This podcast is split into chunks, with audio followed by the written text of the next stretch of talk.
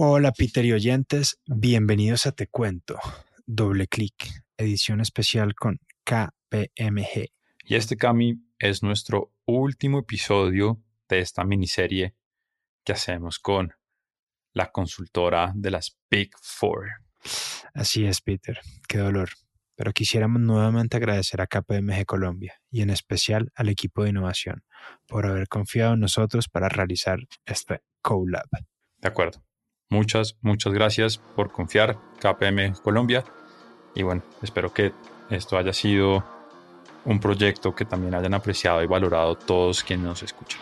Así que gracias también por escuchar.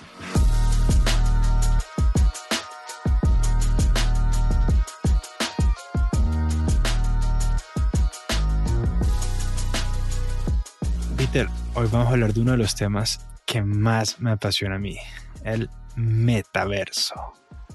No tenía ni idea, Cami, que te gustaran esos temas. Pero antes de que arranques a darle a tu tema favorito, quisimos intentar abordar el metaverso de una manera un poco más práctica. Sentimos que allá afuera hay mucho contenido del tipo, ¿qué es el metaverso? Y aunque creemos que objetivamente no hay una respuesta correcta, sí vamos viendo cómo se va desarrollando un ecosistema empresarial en este mercado, cuyo valor potencial para el 2030 se estima en 13 trillones de dólares. Hoy, en este especial con KPMG, vamos a hacerle doble clic al retail en el metaverso. Para lograrlo, trajimos a dos tremendos invitados. Hola, yo soy Tami y soy Transformation Architect en KPMG. Hola, soy Fernando Gamboa, yo soy el socio líder de consumo y, y retail acá para Sudamérica y siempre a disposición para tratar de temas interesantes como este y ayudar a nuestros clientes por toda la región. Digamos que el estado absoluto del metaverso como nos lo han pintado en las pelis todavía está muchos años de distancia. Sin embargo, Cami, el metaverso que conocemos hoy en día está compuesto de tres grandes niveles. Primero, la infraestructura. Segundo, el hardware. Y tercero, la distribución. Creo que para empezar es importante vemos el, el, concepto metaverso tal vez dividido acá para hacer más simple.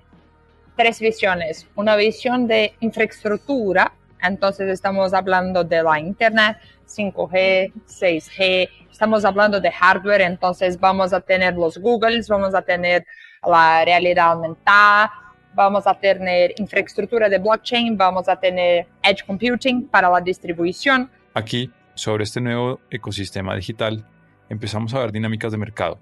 Hay productos y servicios, hay demanda y oferta, sistemas, precios, están todas las condiciones para que precisamente se pueda transar en este ecosistema. Digamos que en el más capitalista de los términos, aquí lo que hay son un montón de gente interactuando cada vez más por un montón de tiempo cada vez más a la que se le pueden vender bienes y servicios digitales y físicos.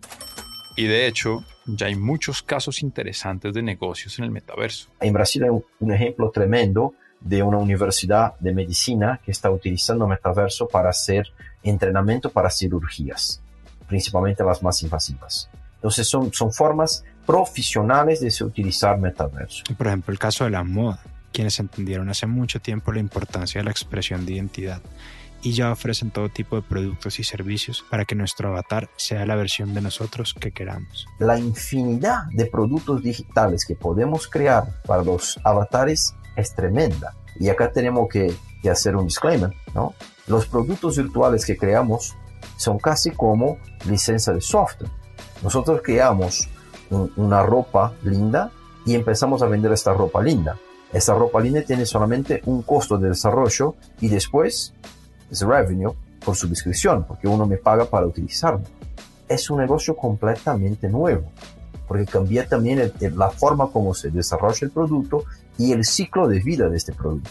En la conversación con Tami y Fernando nos dimos cuenta de algo muy importante, y es que, más allá de cualquier caso en concreto, al final de cuentas este es un espacio demasiado nuevo y lo importante es comenzar, porque va a ser esa misma exploración, no solo individual, sino colectiva, la que va a seguir construyendo y evolucionando ese qué es y qué será el metaverso.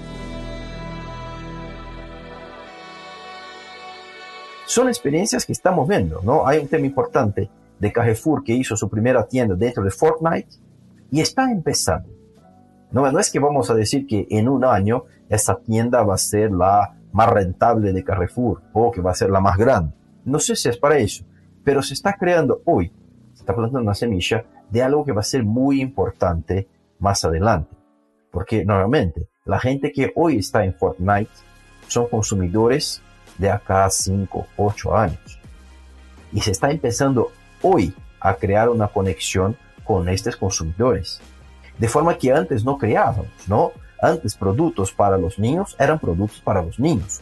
No es que estaban poniendo una estrategia mucho más a largo plazo. Eso acá, por veces, eh, si, lo trasladamos al mundo de deportes, es como la gente que, que, va a buscar un niño de 8 o 10 años y le trae para el club porque en 8 años va a ser profesional.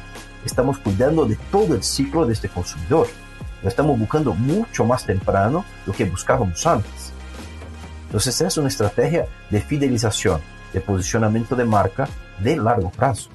Y eso es algo que de verdad no estamos tan acostumbrados aún a trabajar en este formato todo es muy nuevo, muy novedoso para nosotros. Y no es solo comenzar estando ahí y haciendo ruido, sino que el tema es que este es el espacio y estas son las dinámicas de mercado con las que van a crecer nuestros futuros clientes.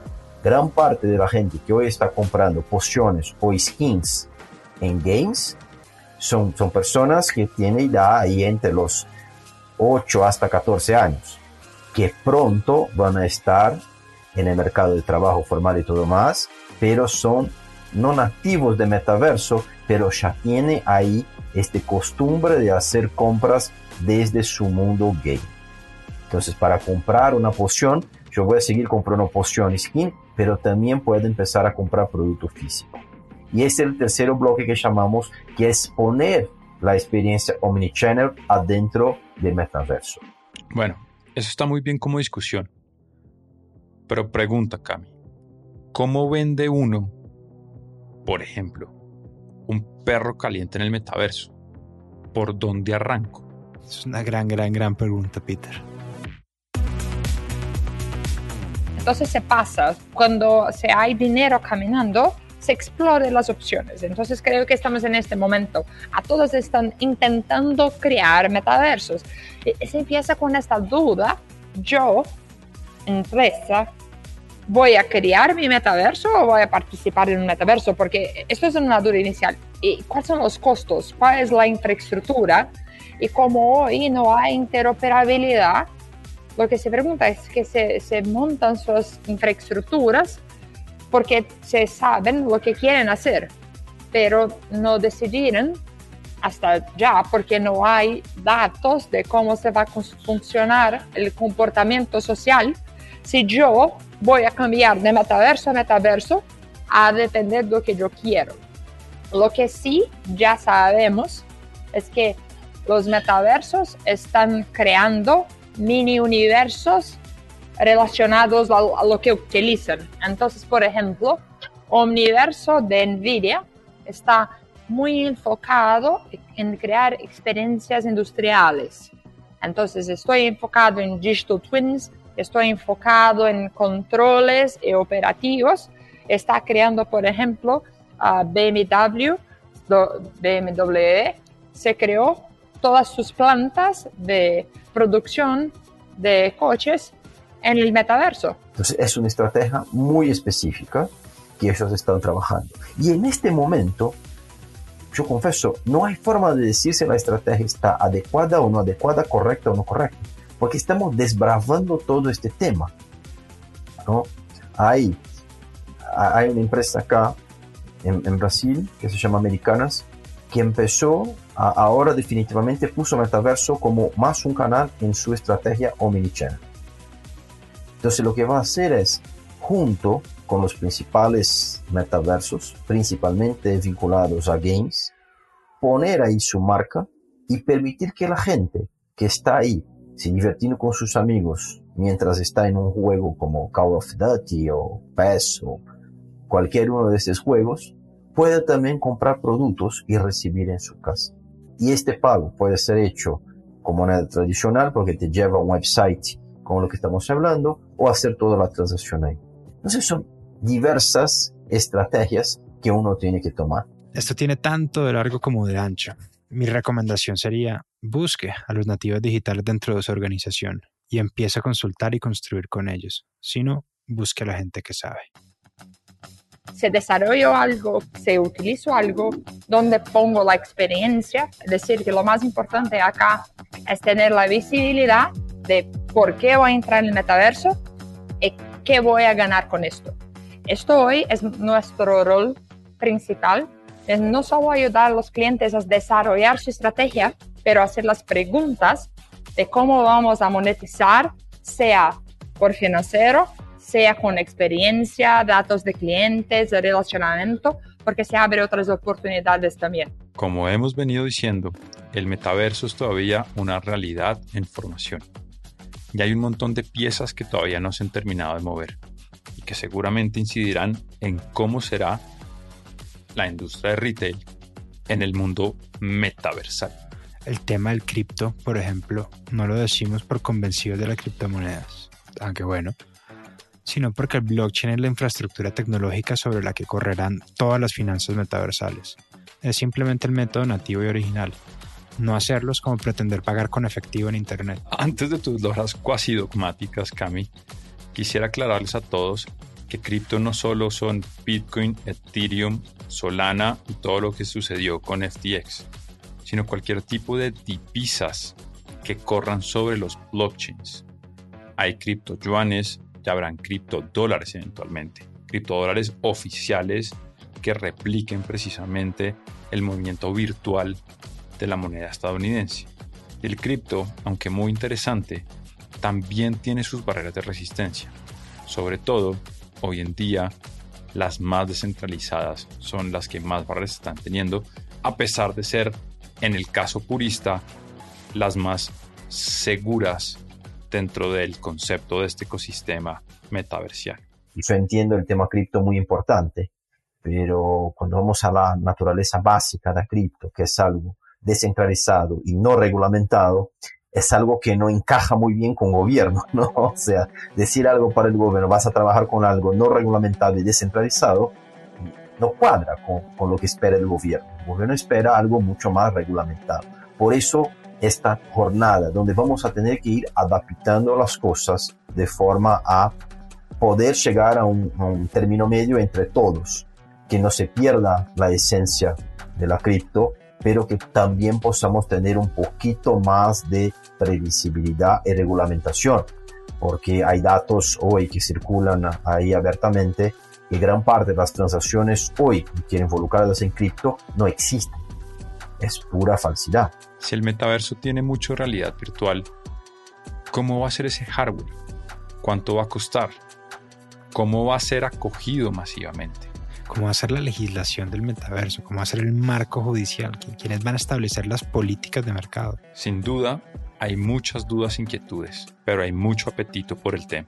El mes pasado yo estuve en, en Colombia, me tomé una semana entre Bogotá y Medellín y tuvimos uno, muchas conversaciones con empresarios locales, con los CEOs y con asociaciones sectoriales ahí de, de, de Colombia, solamente con Anchan y con Andy. Y de las charlas que tuvimos y de las encuestas que pusimos con los empresarios, dos estrategias siempre aparecen en las charlas, en los deseos, y es algo que ellos dicen, yo tengo que estar, yo tengo que tener, tengo que ya empezar a trabajar la estrategia tanto para metaverso cuanto para lo que llamamos ESG, Environment, Social and Governance.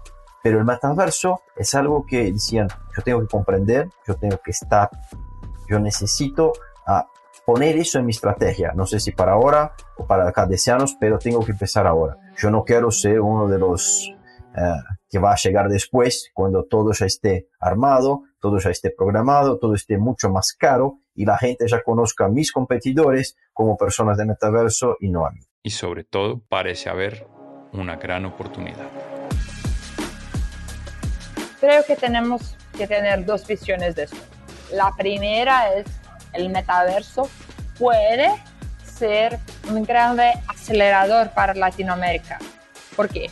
Porque tenemos cultura de consumo, tenemos cultura de relaciones sociales donde es importante cómo los otros nos ven, somos interactivos, les gusta los entretenimiento y al mismo tiempo las barreras de entrada en los metaversos son bajas. Miramos ahora y hablamos, es complejo porque es todo nuevo, pero si miramos con un poco más de tranquilidad, necesitas de internet, de alguien para desarrollar algo, de alguien para crear una experiencia. Ya hacemos esto, solo necesitamos de las nuevas competencias.